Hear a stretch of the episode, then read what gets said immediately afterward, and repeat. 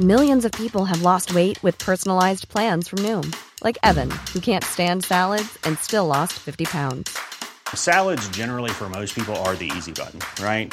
For me, that wasn't an option. I never really was a salad guy. That's just not who I am. But Noom worked for me. Get your personalized plan today at Noom.com. Real Noom user compensated to provide their story. In four weeks, the typical Noom user can expect to lose one to two pounds per week. Individual results may vary.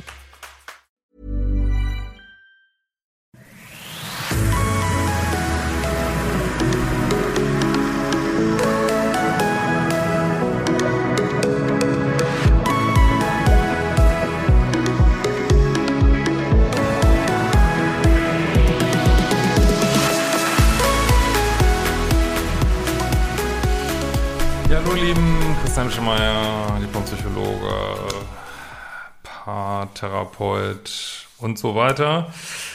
Und genau, ich wollte heute mal ein bisschen reden über moderne Paartherapie. Ich bin ja seit ja, über 20 Jahren jetzt äh, Paartherapeut. Das war immer so meine äh, Passion. Und ähm, ja, es gibt ja so verschiedene Ansätze, als ich damals angefangen habe.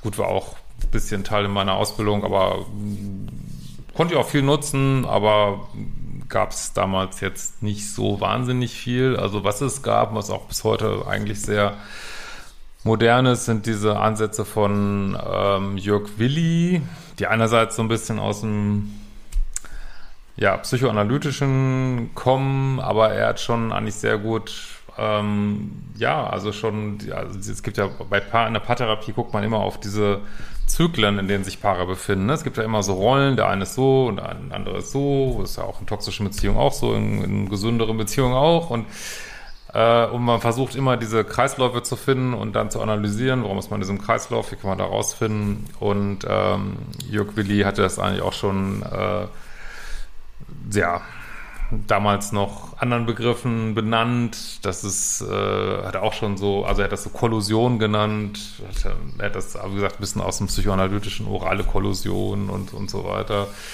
Aber es waren trotzdem eigentlich schon diese Sachen drin, die eigentlich, ja, könnte man jetzt heute auch noch mit Beziehung analysieren. Und er hatte das, was wirklich bis nach wie vor super modern ist, diese Idee, gibt es auch so ein Buch, ich glaube, das gibt es gar, gar nicht mehr, Koevolution des Paares, wo man ähm, ja, wo man halt äh, die Idee hat, dass wir uns eben gemeinsam in der Beziehung weiterentwickeln können und dass man natürlich auch einen entsprechenden Raum darstellen sollte. So. Und ähm, ja, also und ja, das ist auch eine Sache, die ist dann letztlich weitergegangen, obwohl sich der nie auf ihn bezogen hat, wirklich, aber Kommen wir mal zu einem, der die Paartherapie auch weiter sehr stark beeinflusst hat. Das ist David Schnark.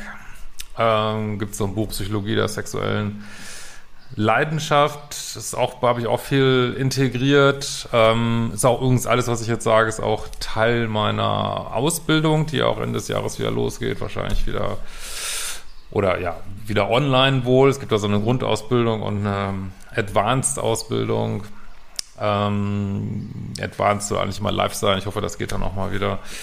Und ähm, ja, vielleicht interessiert dich das ja auch. Ich packe einen Link hier mal drunter. Äh, das ist so Paartherapie aller Hemmschemeier und ich erzähle einfach mal von diesen ganzen Einflüssen, die es da so gibt. Äh, ja, David Schnark ist eben, ja, also hat das sehr gut beschrieben, ähm, diese Dynamik in Paaren, wenn einer mehr will, einer will weniger, also vor allen Dingen Richtung Sexualität, das ist ein bisschen sein Steckenpferd, einer will mehr Sex, einer will weniger Sex. Und äh, wie man das sozusagen ja handhaben kann. Und ähm, hat aber im Grunde genommen auch Ideen von Jörg Willi aufgenommen, also das, diese gemeinsame Entwicklung. Und David Schnark ist auch sehr in der Richtung, in der ich immer arbeite, betont halt sehr diese Autonomie, ne? Also jeder muss gut für sich sorgen können. Da redet er bei Ich-Funktionen.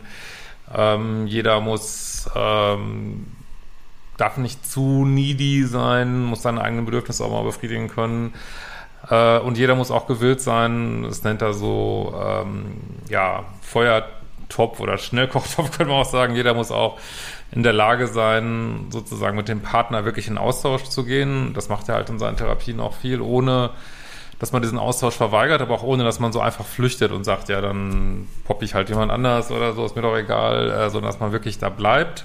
Und dann sagt er halt, das ist ja auch letztlich so eine Idee der humanistischen Psychologie, äh, wenn man wirklich in Kontakt geht und wirklich auch dahin geht, in diesem Kontakt, wo es schwierig ist, wo man schwierige Sachen sagen muss, wo es vielleicht weh tut, aber wo es halt ehrlich ist, dann können halt in diesem Schnellkochtopf völlig neue Dinge entstehen, äh, völlig neue Verbindungen.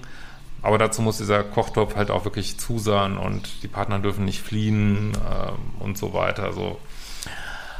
Und da so im Gegensatz dazu steht heutzutage so ein anderer äh, Paartherapieansatz, ähm, EFT ähm, von Sue Johnson, ähm, bisschen akademischer, ähm, geht so um Bindungstheorien. Es gibt ja diese vier Bindungsstile und wie die sich jetzt in einer, also wir reden jetzt wie gesagt nicht über toxische Beziehungen, äh, wird man glaube ich nicht angehen mit EFT so, aber äh, wie zeigen die sich eben auch in normaleren Beziehungen? Ähm, und da beschreibt sie halt Sachen, die es vorher auch schon mal gegeben hat, aber gut. Ähm, beschreibt sie dann halt andere Zyklen, äh, zum Beispiel diesen Täter, äh, nicht Täter-Opfer-Zyklus, Quatsch, äh, Verfolger, Rückzugs- Modus zum Beispiel, dass einer mal so eine Attacke ist und einer zieht sich ständig zurück und wie das mit bestimmten Bindungsstilen zusammenhängt. Und äh, da dreht sich halt die ganze Paartherapie darum, äh, wie genau kann man das verstehen, wie können die Paare verstehen, dass eigentlich der Partner nicht der Feind ist, sondern dieses, ja, dieses, diesen Tanz, den sie aufführen, um ihre Bindungsmuster. Äh, wie kann man da rausfinden, wie kann man das analysieren und hat sie auch so bestimmte ähm, Formen, ja, rausgearbeitet, wie man das machen kann. Äh, typischerweise auch aus meiner Sicht relativ längere Paartherapien, wie sie das so ansetzt. Ähm, also ich habe auch mal so ein EFT-Externship gemacht bei Sue Johnson. Also Ideen davon aus der Bindungstheorie vor allen Dingen sind auch in meine Ausbildung eingeflossen. Ich bin, ich bin jetzt kein EFT-Therapeut. Also ich muss auch sagen, ich finde das eine schöne Sichtweise, diese Bindungsstile mit einzubeziehen. Aber ich persönlich liebe einfach, ja, dieses, wenn man so will, für diejenigen, die ein bisschen älter sind als sonst, dieses klassische Encounter, also dieses wirklich in den Kontakt gehen, wie das in den 80er Jahren und 70er Jahren auch total on vogue war. Noch, äh, klar, da wusste man noch nicht so viel von der Bindungstheorie, aber diese Auseinandersetzung im Paar, wie, wie kann man wirklich da Lebendigkeit reinbringen, wie kann man lebendige Kommunikation wieder herstellen, wie kann man das Paar wirklich äh, wieder dahin bringen, wo sie mal das Gespräch vermeiden, äh, aus Bequemlichkeit, aus Angst, aus, weiß ich nicht, wenn man einfach zu lange zusammen ist, äh, wenn man keine Alternativen mehr sieht. Ähm, und ja, also das, das finde ich persönlich einfach äh, großartig. Und bis hierhin sind es so ja, Ansätze, die man jetzt so oder so mischen kann. Ich habe da so mal eine persönliche Mischung. Und dann, ähm, ja, ich habe ja wirklich, ich weiß nicht, wie viel 1000, 2000, ich weiß nicht, wie viele Paare ich, keine Ahnung, also super viele. Und darum, daraus entstehen natürlich auch bestimmte Erfahrungsweise, die sind halt auch in diese Ausbildung eingeflossen, weil man bestimmte Sachen halt immer wieder sieht. Wann kommen Paare zum Beispiel, in welchen Situationen? Ähm, warum gibt es so das typische Paartherapie-Paar? Ne? Was hat das mit den Kindern zu tun? In welchem Alter die sind? Äh, was hat das zu tun mit, wie die arbeiten? Äh, also keine Ahnung, ob die jetzt aus der gleichen Kultur kommen, äh, Altersunterschied, all diese Sachen. Da gibt es super viele Erfahrungswerte, die man da einbauen kann. Das fließt bei mir dann noch mit rein. Und, ähm, und dann eben dieses super hilfreiche Thema Polarität, weil, also meiner Ansicht nach gibt es keine gesunden Beziehungen, die wirklich lebendig sind, wo nicht auch irgendeine Form von Polarität äh, stattfindet, von weiblichen und männlichen Energien, wie auch immer die verteilt sind. und ob das jetzt mit dem biologischen Geschlecht übereinstimmt oder nicht. Es ist ein sehr kontroverses Thema. Es ist unter Paaren, die lange zusammen sind, komischerweise überhaupt kein kontroverses Thema. Also da konnte man das immer super besprechen. Gibt's, weiß ich nicht, auch kein Trara, ist auch sofort eingängig. Äh, wurde auch vor allen Dingen von Frauen immer wieder, wenn ich die mal dann in einer Einzelsession hatte, immer wieder ähm, auf den Tisch gebracht. Und das ist eigentlich nur weiß ich nicht, in bestimmten Blasen, glaube ich, kontrovers oder wenn man das politisch anguckt, ist es vielleicht kontrovers oder genderpolitisch ähm, ist es vielleicht kontrovers. Also für Paare, die lange zusammen sind, ist es eigentlich überhaupt nicht kontrovers, weil es einfach so auf dem Tisch liegt, so einleuchtend ist und so offensichtlich äh, Thema ist, wenn es denn Thema ist. Und ja, ich finde, das äh, rundet wirklich Paartherapie nochmal so richtig ab. Ähm, wenn du dich auch für diese Ausbildung interessierst, wie gesagt, ich packe mal den Link unten rein. Ich habe ja auch noch eine, eine Einzelausbildung, die orientiert sich mehr so Umgang mit toxischen Beziehungen. Das kann man auch kombiniert machen. Und ich packe die auch nochmal, falls du äh, an Paartherapie interessiert bist, mal so einen Drei-Stunden-Link, so einen Sommer, vom günstigsten Sommerpreis unten drunter, äh, auch wenn du jetzt nicht in einer der, also ich bin ja in drei Städten ganz gut unterwegs in Deutschland, äh, in der Nähe von München, Hamburg und Berlin und sonst, ja, kann man auch viel, ja, online machen heutzutage, genau, wenn du deine Beziehung auch mal auf den Stand bringen willst. Ähm, ich wollte auch mal wieder mehr machen zu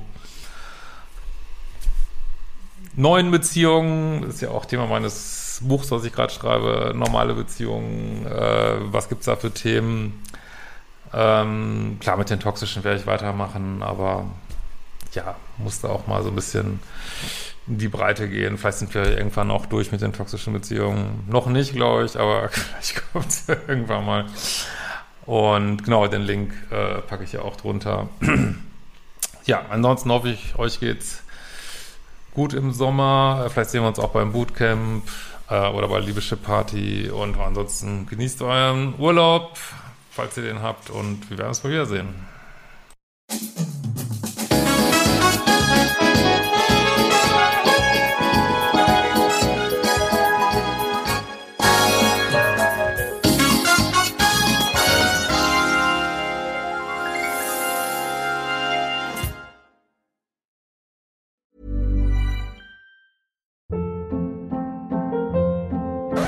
Hold up. What was that? Boring. No flavor. That was as bad as those leftovers you ate all week. Kiki Palmer here, and it's time to say hello to something fresh and guilt-free. Hello Fresh. Jazz up dinner with pecan-crusted chicken or garlic butter shrimp scampi. Now that's music to my mouth. Hello Fresh. Let's get this dinner party started. Discover all the delicious possibilities at hellofresh.com.